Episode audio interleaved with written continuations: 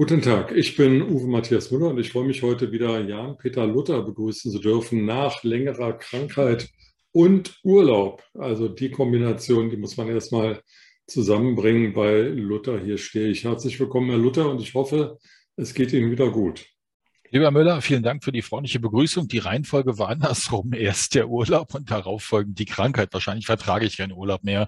Vielleicht sollte man das weglassen und gleich krank werden oder weil man nicht Urlaub macht, nicht krank werden.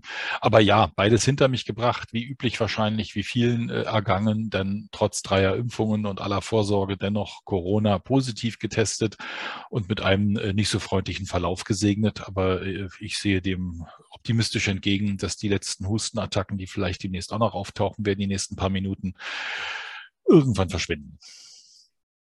Herr Luther, ich kann es gar nicht nachrechnen, äh, wie viele Jahre es her ist, aber am 1. August 1914 brach der Erste Weltkrieg aus. Ähm, ich würde gerne heute mit Ihnen über dieses historische Datum reden und schauen, welche Parallelen es zu der aktuellen Situation auf der Welt gibt. Ähm, ich versuche mal ein, zwei Sätze der Einordnung zu schaffen, wie es im Ersten Weltkrieg kam, aber Sie sind ja der Historiker, Sie können das dann viel besser noch ergänzen. Ähm, am 28. Juni wurde der Thronfolger von Österreich-Ungarn in Sarajevo, der Hauptstadt von Bosnien, von Attentätern ähm, ermordet, zusammen mit seiner Frau. Ähm, die Attentäter wurden relativ schnell identifiziert als Serben. Serbien war, wie wir heute sagen würden, damals ein Schurkenstaat und ähm, stark gegen Österreich-Ungarn aufgestellt. Äh, Österreich-Ungarn forderte Genugtuung, um es mal einfach auszudrücken, und drohte ansonsten Serbien mit Krieg als Vergeltung. Österreich-Ungarn war mit ähm, Deutschland verbündet, Serbien war mit Russland verbündet, Russland wiederum war mit England und Frankreich verbündet und so schaukelte sich das in den vier Wochen vom 28. Juni bis zum 1. August hoch.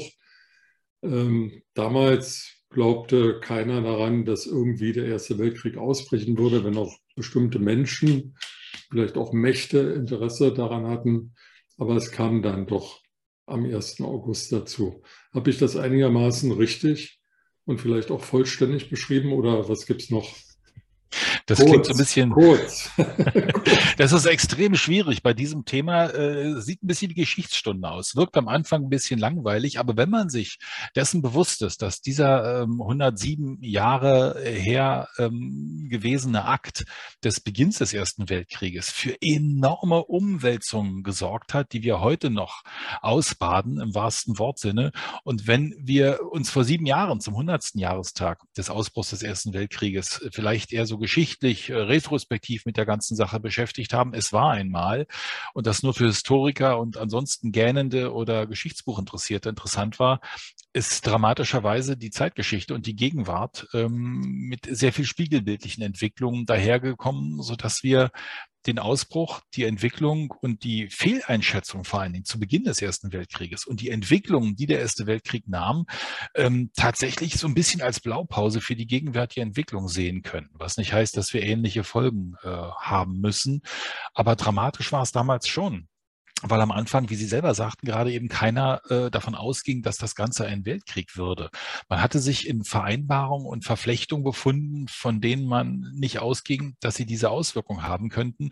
Und der 1. August äh, war tatsächlich die Kriegserklärung Deutschlands an Russland infolgedessen, dass am 28. Juli die Kriegserklärung Österreich-Ungarns an Serbien erfolgte. Und dann folgte, und das tatsächlich bis 1918, 36 Staaten insgesamt, die letzten drei, ich habe es mir tatsächlich mal aufgeschrieben, die in den Ersten Weltkrieg noch eintraten von den 36, waren am 24. Mai 1918 Costa Rica, am 15. Juli 1918 Haiti und ähm, Honduras trat tatsächlich als letztes Land der Entente am 19. Juli 1918 in den Ersten Weltkrieg ein. Es standen am Ende 70 Millionen Menschen unter Waffen. Es sind 17 Millionen Menschen umgekommen. Und das war nur das Vorspiel dessen, was dann im Zweiten Weltkrieg passieren sollte. Und das sind Dinge, die, die nur allein numerisch das Menschliche betreffen. Was äh, grenztechnisch, was äh, kontinentalentwicklungsmäßig, was gesamtgesellschaftlich äh, passiert ist. Es sind äh, Gesellschaftsordnungen zusammengebrochen. Russland ist implodiert. Der Zar wurde erschossen. Äh, die russische Revolution fand statt. Deutschland hat den Kaiser verloren. Wir haben äh, militärgeschichtlich und militärtechnisch Entwicklungen gehabt, die überhaupt nicht vorhersehbar waren. Wir haben von äh, Reiterei mit Pickelhaube und Lederhäubchen und hübschen bunten Uniformen bis hin zu dann Tarnfleck, Stahlhelm, Panzer, Flugzeugen, Gas, Krieg, Entwicklungen gehabt, die militärtechnisch vorher überhaupt gar nicht absehbar waren. Es waren Fehleinschätzungen in der Planung vom Schlieffenplan, wo Deutschland dachte, wir können mal eben nicht über Belgien nach Frankreich rein, zack, erledigen, wie 1870, 71, Sache erledigt, kurzer Waffengang, hurra, gewonnen. Zwei Frontenkrieg schaffen wir doch mit links. Das waren Fehleinschätzungen von, von nicht gut gebildeten will ich nicht sagen, aber nicht gut ähm, strukturierten und ähm, im Zeitgeist verhafteten Leuten. Also dieser Erste Weltkrieg ist etwas, wo man sich tatsächlich gegenwärtig nochmal mit beschäftigen sollte, was die Ursächlichkeiten und die Auswirkungen betrifft. Das nun mal im global, äh, global galaktisch so ein paar Zahlen und Fakten und, und Randdaten in den Raum zu schmeißen, bevor ich jetzt zu einem einstündigen Monolog starte. Ja, Sie haben es richtig eingeordnet. Ja, das Ganze hat Dimension und ja, wir sollten drüber reden, Herr Müller. Also äh, was das Scheitern des Schlieffenplanes, wie Sie es bezeichnet haben, anbelangt, habe ich eine differenzierte Meinung, weil die Schlacht wurde an der Mahne verloren. Durch auch modernen Einsatz von Privatfahrzeugen, die ähm, französische Soldaten aus Paris an die Front buxierten und aus Mangel an Kommunikationsmitteln und falschen Kommunikationswegen bei den ähm, deutschen Truppen, die dazu führten, dass die Mahne-Schlacht abgebrochen wurde, die Deutschen sich zurückzogen und dann äh, der Erste Weltkrieg im Stellungskrieg verharrte. Aber das ist, sagen wir mal, vielleicht nochmal ein anderes Thema. Äh, lassen Sie uns doch beim, beim Ausgang des Krieges bleiben. Als ähm, Russland am 24. Februar 2022 die Ukraine überfallen hat, gab es nicht wenige, die gesagt haben, naja, die Ukraine ist ja irgendwie gar kein eigener Staat oder die Ukraine hat es ja verdient oder die NATO ist so dicht an Russland rangerückt und die armen Russen müssen sich jetzt wehren. Diese Stimmen gibt es immer noch, aber sie sind leiser geworden. Und äh, die Ermordung Franz Ferdinands geht aus, also aus meiner Sicht so ein bisschen in die gleiche Propagandarichtung. Auch da wird gesagt, naja, das war eigentlich ein Kriegshetzer, der war für das Militär von Österreich-Ungarn verantwortlich, der wollte das gesamte Staatsgefüge Österreichs und Ungarns umbauen, weg vom Dualismus hin zum Trialismus, in dem ähm, zu Ungarn ein Gegengewicht aus Kroatien, Bosnien und Dalmatien gebildet werden sollte äh, und damit auch eine Frontstellung gegenüber Serbien eingenommen worden wäre. Serbien seinerseits wollte ein, wie es dann später entstand, Jugoslawien gründen, also Kroatien, Bosnien und Dalmatien eingemeint. Dann gab es noch die Griechen, die besondere Interessen hatten. Die Russen hatten immer Interessen auf dem Balkan, sind eng verbündet gewesen mit Bulgarien, sind es ja wohl auch bis heute. Also ein, ein ganz eigenartiges Gemisch. Und wie gesagt, dass Serben ja die Attentäter waren, die Franz Ferdinand umgebracht haben, und nicht Bosnien oder Ungarn oder so, ist ja auch nicht unbezeichnend. Ähm, vielleicht noch zur Einordnung von Franz Ferdinand. Er war der Sohn äh, eines Bruders von Franz Josef, dem viele Jahrzehnte in Wien herrschenden Kaiser. Und er war Erbe eines riesigen Vermögens, eines österreichischen Erzherzogs, der weite Teile Italien, auf weite Teile Italien Anspruch hatte und daraus ein, ein sehr großes Vermögen aufbauen konnte. Und der war damit ähm, völlig unabhängig von Franz Josef. Er hätte keine Politik machen müssen, er hätte auf seinen Ländereien leben können. Aber das führte ihm auch dazu, dass er Widerspruch üben konnte. Und Franz Josef hat zum Teil diesen trialistischen Ideen von Franz Ferdinand zugestimmt und sie unterstützt und dann auch wieder aus Angst, äh, Franz Ferdinand könnte ihn entmachten, ähm, dagegen gearbeitet. Also da ging es auch hin und her. Ja, aber die Person, Herr Müller, glaube ich, war nur ein Anlass. Das heißt, da standen zig Pulverfässer, die offen waren. Es war heiß, überall brannten Lunden und die Frage war, welcher Funkte die Fässer dann zum Explodieren bringen. Ja, das, das Ganze. Entschuldigung, das glaube ich nicht. Denn doch, wenn, doch, doch, doch. Denn wenn, wenn Franz Ferdinand seinen Plan hätte umsetzen können oder einen anderen Grund nach Sarajevo zu reisen gab es ja gar nicht. Was hätte er da tun sollen? Truppeninspektion, Truppeninspektion. Ja. Man hat ihn ohne Schutz hinfahren lassen, obwohl klar und bewusst war, die Sicherheitsorgane hatten das. Ich habe übrigens neulich eine sehr spannende, sehr zu empfehlen auf Netflix Dokumentation äh, aus Serbien zum Beginn des Ersten Weltkrieges gesehen. Also aus Balkan-Sicht, aus deren Betrachtungswinkel quasi die Ursächlichkeit des Ersten Weltkrieges mit sehr vielen Elementen, die ich noch gar nicht wusste und kannte aus äh, quasi kroatischer, serbischer und der Konstellation Situation, die auf dem Balkan damals vorherrschte, Sicht. Das war sehr interessant. Äh, und interessant war eben auch, dass man diesen ähm, ja doch unwillig Fahrenden, weil er eigentlich da wusste, dass äh, er hat nicht viel auszurichten, dort Manöver und Truppenbesuch in der Gegend, wo wirklich gerade die Lunte brannte, ohne groß Sicherheitskräfte ähm, aufmarschieren zu lassen, wo vorher 300 Sicherheitskräfte wohl als äh, Franz ähm, Josef mal unterwegs war und für ihn waren irgendwie 30 lokale Polizeikräfte vorgesehen. Ähm, das waren ja auch Situationen, die, die quasi gewollt worden sind, um einen Anlass zu haben, um Serbien endlich irgendein Ultimatum stellen zu können, was eben nicht annehmbar war. Das war ja die Grundlage, dass man sagte, wir müssen es so formulieren. Daran haben die lange gefeilt an der Formulierung, dass Serbien dieses Ultimatum nicht annehmen konnte, weil es gab ja schon mehrere Ultimaten, die Serbien immer, um sozusagen sich halbwegs aus der Affäre zu ziehen, immer angenommen hat.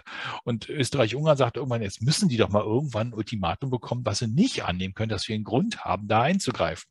Klar war, dass dann die Russen und klar war, dass dann die Folgeschäden entstehen. Aber das Ganze hatten ja eh alle im Kalkül, weil der Platz an der Sonne für Deutschland, deswegen auch die Marineaufrüstung, deswegen auch die militärische Entwicklung, deswegen auch die Ratschläge an die deutschen äh, Führung äh, nach dem Motto bis jetzt noch nicht losschlagen, Schliefenplan noch in der Kiste lassen. Wir brauchen noch drei, vier Jahre, bis die Marine soweit ist. Also wir sind 1914 sind wir ungefähr soweit, waren die Ratschläge und dann war es dann soweit, dass man dann quasi ähm, bereit war für den nun unausweichlichen Waffengang. Und diese, diese. Ich, habe ich Sie da richtig verstanden, dass Deutschland den Krieg wollte? Deutschland wollte den Krieg. Deutschland hat den Schlieffenplan ja schon ausgearbeitet. Deutschland hatte Interesse daran, äh, quasi, äh, so wird es zumindest auch in den Geschichtsbüchern dokumentiert und die Fakten sprechen auch dafür, dass man eine Auseinandersetzung suchte, um quasi im Zuge der, der Kolonien und der Entwicklung, äh, der Aufteilung der Welt irgendwo nicht zu kurz zu kommen. Alle anderen hatten schon was, die Deutschen hatten noch nicht so richtig ausreichend was. Und somit waren die Pläne da, um klarzumachen, wer hier die Vorherrschaft hat. Ähm, die anderen wiederum, die Briten hatten plötzlich einen massiven Verlust an, an ähm, Macht ähm, auf dem wirtschaftlichen Sektor zu verzeichnen. Deutschland hat eine ungeheure Aufholgeschwindigkeit auch durch den Katalysatoreffekt des gewonnenen äh, französisch-deutschen Krieges 1870, 71 äh, gehabt, dass also ein Aufschwung da war, der die Deutschen in einem Exporttempo zum, zum Wirtschaftsweltmeister werden ließ. Und das Ganze beflügelte natürlich die Flottenpläne, den Aufbau der Armee und äh, all dessen, was Wilhelm II. sich dann vorstellte, was man Tolles machen könnte. Also ich glaube, ich glaube, da waren jetzt ein paar Stichworte drin, die wir nochmal richtig einordnen müssen. Ja, ich bin, ich bin salopp durchgeritten. Die anderen hatten auch Interesse. Frankreich hatte Interesse an der Revanche für 70, 71. Die Briten wollten ihre Vormachtstellung sowohl auf dem Meer als auch auf der Wirtschaftsebene entsprechend untermauern. Made in Germany wurde ja von den Briten mehr oder weniger erfunden, um zu zeigen, das ist ein schlechtes Produkt, kommt aus Deutschland. Hat sich leider ins Gegenteil verkehrt, wurde dann zum Markenzeichen, hey, das sind gute Sachen, die kommen aus Deutschland. Also manche Marketing-Effekte haben sich dann auch äh, irgendwie durchgesetzt, ähm, auf gegenteilige Weise als beabsichtigt. Aber das war so die Vorsituation zum Ersten Weltkrieg, so dass eigentlich alle locker mit der Waffe in der Hand da saßen und sagten, na mal gucken, was kommt. Und die Russen das waren die einzigen, die ein bisschen gekniffen waren, weil die hatten ja durch den äh, russisch-japanischen Krieg noch so ein paar äh, Schwierigkeiten, wieder auf die Beine zu kommen, waren aber auch wie, halbwegs wieder stabilisiert, waren also sowohl fähig, aber nicht ganz so willig, da irgendwie mitzumachen. Und Nikolaus II. schrieb noch an Wilhelm, ob da nicht irgendwas noch machbar wäre. Die beiden waren Cousins. Ähm, auf Familienbildern 1913, also ein Jahr davor, waren sie noch gemeinsam äh, in, in Coburg äh, auf Fotos und bei einer Hochzeit in Berlin zu sehen, gemeinsam gefeiert, auch mit dem britischen König, auch miteinander verwandt. Die Großmutter von Wilhelm II., wissen wir alle, war ähm, Königin Victoria, die sich wiederum deswegen auch Kaiserin äh, von Indien äh, nannte und als solche wurde, damit ihre Schwiegertochter oder ihre Tochter in dem Sinne, die ja den deutschen Kaiser heiratete, Victoria, dann nicht ranghöher wäre als sie. Also auch paradoxe Dinge, die da passiert sind. Aber das geschichtlich nur als Randnotiz. Und somit haben wir eine Entwicklung, die 1914 eben genau in der Entwicklung mündete, wo wir in Globalisierung, in Wohlstand, in Friede, Freude, fast Eierkuchen miteinander einen warmen, entspannten Sommer hatten, der sich dann ab dem 1. August in eine völlig andere Form wandelte und man wirklich äh, traumwandlerisch noch mit Euphorie in diesen Krieg hineinstolperte und äh, vier Jahre lang äh, ein Desaster erlebte, von dem wir uns bis heute nicht erholt haben. Die Aufteilung ähm, des zerschlagenen Osmanischen Reiches unter äh, Frankreich und ähm, Großbritannien, die, die ähm, Situation des Irak und des Iran, diese künstlichen Gebilde, diese Besetzung von, von äh, dem Protektorat, was jetzt äh, Israel ist, damals Palästina, all das waren quasi dann Pulverfässer, die dann infolge des Ersten Weltkrieges bestanden, bis hin zu dem Korridor zwischen äh, Polen und Deutschland, zwischen Ostpreußen weil Westpreußen wurde Polen zugeschlagen, die ganzen Gebietsaufteilung und Verteilung, die dann im Spiegel von Versailles am 28. Juni 1919 beim Friedensvertragsschluss ähm, vorgenommen worden sind. All diese Folgeschäden des Ersten Weltkriegs, dessen Schuld ja wiederum einfacherweise immer den Verlierern zugeschoben worden ist, das waren also dann Deutschland und Österreich-Ungarn. Das Ganze äh, war, ist immer noch Zündstoff und daran ähm, müssen wir arbeiten, dass wir das aufarbeiten und eben die Fehler von damals analysieren, damit wir heute in Unwissenheit der Fehler von damals nicht wieder dieselben machen. Oder lassen Sie uns nochmal beim Ausbruch des Ersten Weltkrieges bleiben. Also Sie sagen, Deutschland war eine große Wirtschaftsmacht, vielleicht die größte Wirtschaftsmacht mindestens in Europa oder in Festlandeuropa und ähm, war aber ein militärischer Zwerg oder ein Zwerg, äh, was Kolonien anbelangte. Also es war ein puber militärisch pubertierender Bengel, kann man sagen, der langsam also das, seine das Interesse, das Interesse des Deutschen Reiches war, Gebiete dazu zu gewinnen, entweder in Übersee als Kolonien oder in Europa. Das Interesse der Franzosen war, Revanche zu nehmen, also die Gebietsabtretungen, die äh, 1871 ähm, im Friedensvertrag von Versailles ähm, damals vereinbart wurden, rückgängig zu machen, also Elsass-Lothringen zum Beispiel, aber vielleicht auch bis zum Rhein vorzurücken, um damit die alten napoleonischen Verhältnisse wiederherzustellen. Das Interesse von Russland erschließt sich mir nicht, was die eigentlich wollten, außer Einfluss auf dem Balkan bekommen und Österreich-Ungarn, glaube ich, wollte seine Stellung irgendwie festigen und Serbien zurückdrängen mit seinen Machtansprüchen. Aber ich glaube, weitergehende Interessen hatte Österreich-Ungarn jetzt nicht. All die anderen Länder, die Sie vorhin genannt haben, die noch 1918 dazugetreten sind oder 1915 Italien. Klar, Italien hatte Interessen gegenüber Österreich, wollte die Grenzen verschieben. Aber das, was ich so beschrieben habe, waren, glaube ich, die ganz großen Gesichtspunkte. Ja, es gibt 1915 äh, eine sehr schöne Karte, die man auf Wikipedia übrigens, wenn man den Ersten Weltkrieg sich doch mal durchlesen will, als quasi Konzentrat, Extrakt oder ähm, ja komprimiertes ähm, Geschichtsbuch, die 1915 vorsah aus französischer Sicht, wie sich Europa nach dem Ersten Weltkrieg ähm, strukturieren könnte. Und da wurde Deutschland schon ziemlich geflattert und tatsächlich, wie Sie gerade gesagt hatten, die Franzosen dachten dann eben auch so eine neutrale Zone bis hin zum Rhein einzurichten, Elsass-Lothringen zurückzubekommen und ansonsten Deutschland in einer Struktur herzustellen, die wir dann 1945 gesehen haben. Ähm, so ungefähr sah das aus. Also man findet viele Quellen von vielen, die im Vorfeld und zu Beginn des Ersten Weltkrieges viel Euphorisches hatten, die aber durch den realen Verlauf des Ersten Weltkrieges, durch die Verschleißarbeit der Militärs dann eines Besseren belehrt worden sind. Und am Ende hat ja eigentlich keiner wirklich gewonnen. Sie kommen immer wieder zum Ende. Ich bin ja immer noch beim Anfang. Und ich glaube, wir werden heute auch nicht zum Ende kommen, weil ich jetzt den Bogen schlagen will zum 24. Februar 2022. Wir haben ähm, eben analysiert, dass Deutschland ein pubertierender Bengel war, aber stark. Frankreich hatte Revanchegelüste, England ähm, wollte seine Macht festigen, ähm, Russland wusste nicht so genau, eigentlich, was es wollte. Österreich-Ungarn ähm, wollte Serbien und niederdrücken und, und den Balkan irgendwie befriedigen. Jetzt im Frühjahr 2022 weiß Russland sehr genau, was es will, so scheint es jedenfalls. Deutschland ist immer noch ein pubertierender Bengel, eine wirtschaftliche Großmacht, aber innerlich doch schon ziemlich angeschlagen und ohne militärische Kraft. Frankreich und England sind Atommächte, aber haben auch ihre ganz großen internen eigenen Probleme. Und dazu kommt natürlich jetzt noch ähm, seit Ende des Ersten Weltkrieges oder seit Verlauf der 20er Jahre des letzten Jahrhunderts äh, die USA als Großmacht, die ja ähm, immer noch eine Supramacht sind. Inwieweit ist der Ausbruch des Ersten Weltkrieges vergleichbar mit der Situation im Frühjahr und Sommer 2022? Man kann schwer vergleichen. Man kann also die, die Machtausgangssituation schwer vergleichen, weil hier eine andere Gemengelage ist. Hier gibt es eine Großmacht, die als solche selbst sich bezeichnen will und quasi diesen Anspruch hat, selbiges wieder zu manifestieren. Diese imperialen, imperialen Bestrebungen, die wir eigentlich überwunden zu haben glaubten, äh, mit militärischen Mitteln territorial sich ausweiten zu wollen, gegen völkerrechtliche und sämtliche überhaupt vereinbarten Regeln zwischen den Völkern komplett zu verstoßen, äh, und zu sagen, wir machen mal eben was, probieren es mal und nennen das militärische Spezialoperationen das ist äh, etwas, wo eben nicht so ein, ein Apparatismus oder Automatismus von äh, vertraglichen Vereinbarungen Großmächte miteinander in etwas hereinzieht.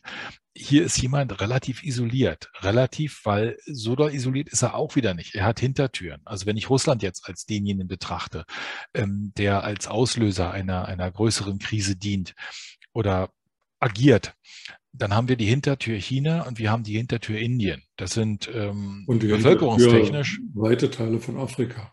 Genau, das ist das, das äh, weitere Hinterland quasi hinter der Hintertür Indien und China. Menschlich gesehen äh, ist ein Großteil der Bevölkerung der Erde in Asien und in also China und Indien zu finden da gibt es erstmal einen großen Absatzmarkt und einen großen Energiebedarf. Und Energie hat Russland, Energie braucht Europa. Und da gibt es wieder die Abhängigkeit, was die Energieversorgung betrifft, äh, die Klinke in die Hand, dass wir vertraglich zwar nicht ähm, die Vereinbarung haben, doch die NATO natürlich als, als Struktur, äh, als Verteidigungsstruktur, aber die Abhängigkeitsverhältnisse sind heute anders man ist äh, anders miteinander vertraglich geh- und verbunden. Einerseits wollen wir uns lösen von Russland äh, und unabhängig sein. Andererseits merken wir, wie energietechnisch abhängig wir sind. Wir wollen äh, einen Boykott erklären und sanktionieren, können es aber nicht, ohne uns selber zu schaden. Wir würden gern ähm, ein, ein, ein, ein Boykott russischer Öl- und Gasimporte verkünden, um Russland zu sanktionieren, können es aber selber nicht realisieren. Jawohl. Lieber, lieber Herr Luther, äh, da muss, muss ich Ihnen widersprechen. Und Sie wissen, ich mache das wirklich furchtbar ungern. Ich geniere mich auch. Aber es ist einfach nicht richtig, was Sie sagen. Die Sanktionen würden eine ganz andere Tatkraft entwickeln. Sie hätten schneller funktioniert, wenn sie umfassend gewesen wären und wenn sie einhergegangen wären mit starker militärischer Unterstützung der Ukraine. Aber die Sanktionen sind nur halbherzig. Sie nehmen viele Dinge aus. Und die militärische Unterstützung der Ukrainer erfolgt durch äh, die äh, Engländer, die Franzosen und die Amerikaner. Vielleicht auch nicht stark genug, aber auf keinen Fall durch die Deutschen. Und äh, insofern ist es so, dass die Sanktionen uns schaden, weil sie ähm, Russland dazu gebracht haben, uns den Gashahn zuzudrehen oder andere Dinge nicht mehr zu liefern oder uns ins Visier zu nehmen. Und sie sind eben nur ein Teil der Waffen, die hätte eingesetzt werden können. Insofern ist das eine verheerende Politik und ich bin mittlerweile auch ein Gegner dieser Sanktionen, weil ähm, Russland viel zu stark ist innerlich und Putin eine viel zu starke kommunikative Macht hat weil er freie Meinungsäußerung in seinem Land unterdrückt, als dass er durch Sanktionen gefährdet werden könnte. Er hat Hintertüren und Ausgangstüren und Hinterländer, wie Sie gesagt haben, wo er Geld verdienen kann. Und er kriegt alleine durch uns, durch Europa, durch Deutschland zehn oder zwanzig Mal mehr Geld im Monat als die Ukraine, als äh, Waffenhilfe und, und wirtschaftliche Unterstützung. Ja, damit bezahlen wir Seite, Putins Krieg und ich will, nicht will nur diesen einen, diesen Einsatz noch sagen. Auf der einen Seite verkünden wir Sanktionen, deren Auswirkungen auf uns viel stärker sind als auf Russland. Und auf der anderen Seite finanzieren wir Putin weiter, fast genauso wie wenn es keinen Krieg geben würde, und geben Milliarden jeden Monat aus, um Putin zu bezahlen. Das ist Irrsinn. Genau, das ist das, was Sie beschrieben haben. Das Dilemma, was ich am Anfang sagte, dass wir Fehler machen, dass wir quasi aus dem Ersten Weltkrieg nicht gelernt haben, wie man vorzugehen hat, welche Interessen der potenzielle oder doch sich selbst dazu machende Gegner äh, hat und wie man mit ihm und äh, mit den Mitteln, die man hat, agieren könnte, ohne sich selbst quasi ins Knie zu schießen, um die militärische Komponente mal zu nutzen. Wir, wir bibbern vor einem kalten Winter, wir bibbern vor einem Gaszudrehen, wir haben haben einen extrem hohen Gaspreis, der quasi tatsächlich einen sich die Hände reiben, Putin hinten refinanziert. Und ich sehe schon, sollte es tatsächlich zugehen, irgendwo hintenrum indische ähm, Schiffe mit äh, Flüssiggas, was aus Russland kommt, extrem teuer bezahlt, hintenrum über den Suezkanal nach Europa schippern, um russisches Gas indisch äh, belabelt nach Europa zu schippern. Und Putin und Indien reiben sich dann die Hände. Wenn wir nicht, und das hoffe ich, dass das dazu führt, einen Katalysatoreffekt haben für die äh, regenerativen Energien, dass wir quasi wie in Kriegswirtschaften immer die kreativsten Phasen überhaupt äh, generieren weil man gezwungen ist zu handeln, weil es aus der Not heraus die Notwendigkeit gibt, innovativ und kreativ zu sein, dass wir durch ein Tal gehen, um dann auf einen höheren Berg steigen zu können danach, dass wir quasi die Abhängigkeit nicht nur von Russland äh, reduzieren, abschaffen und nicht mehr benötigen, äh, sondern dass wir quasi daraus äh, ökonomisch gestärkt mit innovativen Technologien zur Energiegewinnung rauskommen um quasi zukünftig keine Auseinandersetzung mehr um Energiequellen haben zu müssen? Also, äh, Herr Luther, äh, das wünsche ich uns sehr. Mir fehlt nur der Glaube. Ich halte die Tatsache, dass der Bundeskanzler in der Situation auf Wanderurlaub ins Allgäu geht und damit signalisiert, die Lage ist gar nicht so schlimm, für verheerend. Ich halte die Tatsache, dass äh, weite Teile der Altgrünen von Herrn Trittin über Frau Göring-Eckardt und wie sie alle heißen, äh, sagt, wir müssen jetzt die Kernkraftwerke abschalten, egal ob die Leute frieren oder kein Licht mehr haben, aber die Kernkraftwerke müssen weg. Das ist nicht Innovation und das ist auch nicht Notfallmanagement, das ist einfach nur Ideologie. Ich halte die Tatsache, dass Herr Habeck nach Katar reist, um äh, ähm, am Ende seines Besuches zu verkünden, da sei eine tolle Gasvereinbarung geschlossen worden. Da müsse die Industrie jetzt nur noch unterschreiben. Bis heute ist da nichts unterschrieben und Gas ist auch noch nicht geliefert worden. Und auch die großartigen LNG-Terminals von Herrn Habeck stehen nicht. Und wenn sie denn Ende des Jahres rudimentär stehen werden, dann werden sie vielleicht 10 oder 15 Prozent dessen ausgleichen, was uns Russland vorenthält. Also wir haben dieses Jahr übrigens halt wenig Innovation und da schon mal überhaupt gar kein Tempo. Wieder Glas halb voll, Glas halb leer. Ähm, Optimismus, Pessimismus. Glas, kalt ist kalt. Ja, kalt ist kalt, ist richtig, aber wir haben dieses Jahr immerhin schon, ähm, glaube ich, 27 Prozent weniger Gas verbraucht äh, zum Zeitpunkt äh, als 1921, Quatsch, 2021. Also äh, es passiert schon etwas oder es kommt natürlich mit dem Klimawandel uns etwas entgegen, dass wir gar nicht mehr so sehr heizen müssen. Aber kommt ein kalter Winter, haben wir echt ein Problem. Aber lassen Sie uns mal ein bisschen konstruktiv und, und kreativ ähm, gucken. Was war das Ergebnis am Ende des Ersten Weltkrieges? Es gab ähm, einen Völkerbund, wo man sich einig war, dass man Probleme, Auseinandersetzungen zwischen Nationen weltweit nur insgesamt in einer Übereinkunft lösen kann. Der Völkerbund. Entschuldigung, das ist reine Theorie. Also nee, das war Praxis. Völkerbund war da, wurde ja, dann. Aber, aber das, was Sie gesagt haben, was der Völkerbund proklamierte, stimmte ja nicht. Äh, Österreich-Ungarn wurden als allein Schuldiger am Ausbruch des Ersten Weltkrieges festgeschrieben. Ähm, Deutschland wurde, wie Sie es vorhin gesagt haben, stark filetiert. Österreich-Ungarn ist total zerfallen. Ähm, das österreichische Stammland, äh, äh, da drohten, da sind Kinder verhungert nach dem Ersten Weltkrieg, weil Österreich in der jetzigen Form gar nicht überlebensfähig war. Es gab die Rheinlandbesetzung, es gab die ja, Ruhrbesetzung. Ja. Also ja es, gab, es gab äh, Kriege, äh, die im Osten geführt wurden, von Polen gegen Litauen und von Litauen gegen Polen und von Polen gegen Russland. Also der Völkerbund. Wir hatten Kohlrübenwinter. Das war in Genf eine Quatschbude. Wenn ich auch zugeben muss, das Gebäude ist außerordentlich architektonisch imposant, aber sonst. Es war aber ein Ansatz. Es war ein Ansatz wie der Wiener Kongress äh, nach den napoleonischen Kriegen, dass man gemeinsam, und da ähneln sich die Bilder komischerweise, nicht komischerweise, sondern man ist nach solchen Auseinandersetzungen kriegerischer Art am Ende immer etwas geläutert und sagt, lass uns doch gemeinsam den Vorsatz nehmen, uns äh, zu vereinbaren, indem wir uns treffen und Dinge gemeinschaftlich, friedlich lösen. Das also, war der Wiener Luther, Kongress, Luther, das war Luther, der Völkerbund und das war. Herr Luther, das, das stimmt doch aber einfach nicht. Es hat bis 1925 gedauert, bis Briand und Stresemann sich die Hand gegeben haben. Also sieben Jahre nach dem Ende des Ersten Weltkrieges. Vorher 1922 kam in Rapallo der russische äh, Außenminister Tschetscherin und äh, weiter Rathenau, weiter Rathenau, äh, den Vertrag von Rapallo geschlossen. Aber das hatte nichts mit dem Völkerbund zu tun, weil weder die Sowjetunion noch Deutschland Mitglied des Völkerbundes war. Und noch viel schlimmer, die USA, Woodrow Wilson mit seinen 14 Punkten, die er auch nicht eingehalten hat, und seiner Idee des Völkerbundes, die USA sind dem Völkerbund gar nicht beigetreten, sodass das ein Instrument der Engländer und Franzosen war, um ja, ihre Überlegenheit weiter zu zementieren. Ich fasse es mal kurz zusammen. Was ich eigentlich sagen wollte, war, dass man nach solchen Auseinandersetzungen, wie wir sie hatten oder wie sie uns gegenwärtig äh, vor Augen geführt werden oder eventuell noch bevorstehen, danach immer zu Verhandlungslösungen kommen muss, wenn man sich nicht gegenseitig bis zum letzten Mann eliminieren will.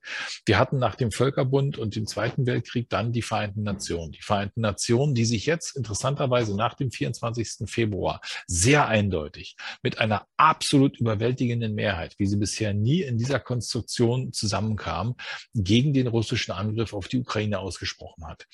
Wir haben also Instrumente, die nur ähm, nicht wie ein zahnloser Tiger, sondern auch befähigt werden müssen, als Instrument eingesetzt werden zu können. Noch hat Russland diesen Druck nicht verspürt, dass quasi alle gegen dieses Land sind, dass 35 äh, Nationen sich enthalten und fünf nur mit Russland, aber 135 oder 145, 139, ich weiß es nicht, also in 30ern war es, 130 Nationen diesen, diesen Überfall verurteilt haben. Ähm, das ist ein eindeutiges Votum. Und äh, da kann Putin, da kann auch die russische Politik noch so viel Sympathiereisen nach Afrika machen und mit Gas und mit Öl und mit billigen äh, Energien ähm, buhlen. Das wird am Ende nicht ausreichen, wenn nicht wirklich was Substanzielles dahinter steht. Und das ist die Chance der Europäer, das ist die Chance der Weltgemeinschaft, da quasi einheitlich und klar sich zu artikulieren, um am Ende Putin dazu zu zwingen, ähm, eine Vertragslösung wie auch immer die geartet sein kann und äh, wie auch immer die Ukraine letztendlich bereit ist, sich dort damit einzubringen und nicht mit Maximalforderungen das Ganze unmöglich zu machen. Die Schwierigkeit wird sein, da einen Ausweg zu finden, der ein Vernunftausweg ist und äh, kein äh, globaler Suizidausweg.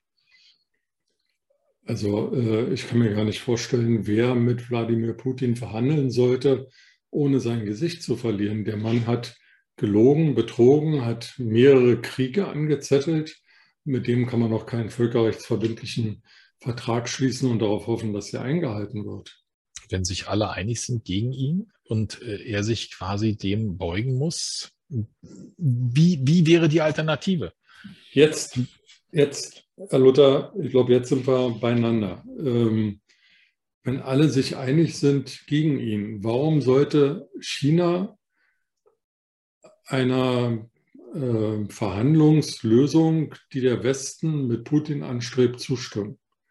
Ich habe neulich ein Gespräch geführt hier an dieser Stelle, da war von Eurozentrismus die Rede und davon, dass wir die Welt aus unserer Sicht beurteilen, aber andere, wie Sie es ja von auch angedeutet haben, in China, in Indien, in Afrika, die Welt aus ganz anderen Blickwinkeln sehen. Warum ja. sollte China ein Interesse daran haben, dass in der Ukraine Frieden herrscht? Warum schauen die nicht ganz genüsslich zu, wie sich Herr Putin und Herr Biden, der im Übrigen sowieso bald nichts mehr zu sagen hat, in von heute angerechnet drei Monaten ähm, nach den Midterm Elections in, in den USA, warum schauen die nicht ganz genüsslich zu, bis die beiden sich zerfleischt haben? Weil China nur groß ist, weil die anderen den Aufstieg Chinas finanzieren. Die USA und Europa sind die Absatzmärkte, die China braucht, um sein weiteres Wachstum zu finanzieren. Das haben die Chinesen mittlerweile erkannt. Äh, sich selbst abzuschotten und zu sagen, wir brauchen alle anderen nicht und machen, was wir wollen und der Rest ist uns egal, äh, ist ihnen durchaus bewusst, dass sie ihre Märkte, ihre Partner durchaus brauchen und auch pflegen müssen. Und somit haben wir eine globalisierte Welt, wo die Interessen durchaus miteinander verknüpft sind sind. Und wir merken jetzt ja schon, dass wenn ein Land ein anderes angreift, das weltweite Auswirkungen hat, was die äh, Versorgung mit Nahrungsmitteln betrifft. Wenn ein Land ausfällt, wie die Ukraine, was Weizenproduktion betrifft und Russland in der Exporttätigkeit sanktioniert wird, äh, gibt es weltweit Hungersnöte, die eventuell massive gravierende Auswirkungen haben können. Äh, Flüchtlingswellen in Größenordnung und ähnliches etc. pp. muss ich nicht weiter ausführen. Und China hat natürlich vitale Interessen. Und genau das ist der Punkt, wo China, die USA, China, Russland, Europa und China diese Konstellation, äh, die sind die Player, die am Ende die Entscheidung herbeiführen werden, wie dieser bilaterale Konflikt zwischen Russland und Ukraine am Ende ausgehen wird. Herr Luther, abschließende Frage. Ähm, als Russland am 24. Februar die Ukraine überfallen hat, gab es nicht wenige Stimmen, die gesagt haben, in drei Tagen ist Kiew gefallen, Zelensky ist weg, die Sowjetunion wird wieder aufstehen, die Ukraine hat gar keine Chance gegen die hochgerüstete, starke russische Armee. Jetzt sind fünf Monate vergangen und äh, die russische Armee hat Kiew nicht eingenommen. Herr Zelensky sitzt immer noch im Präsidentenpalast und äh, die Kämpfe gehen ungehindert weiter.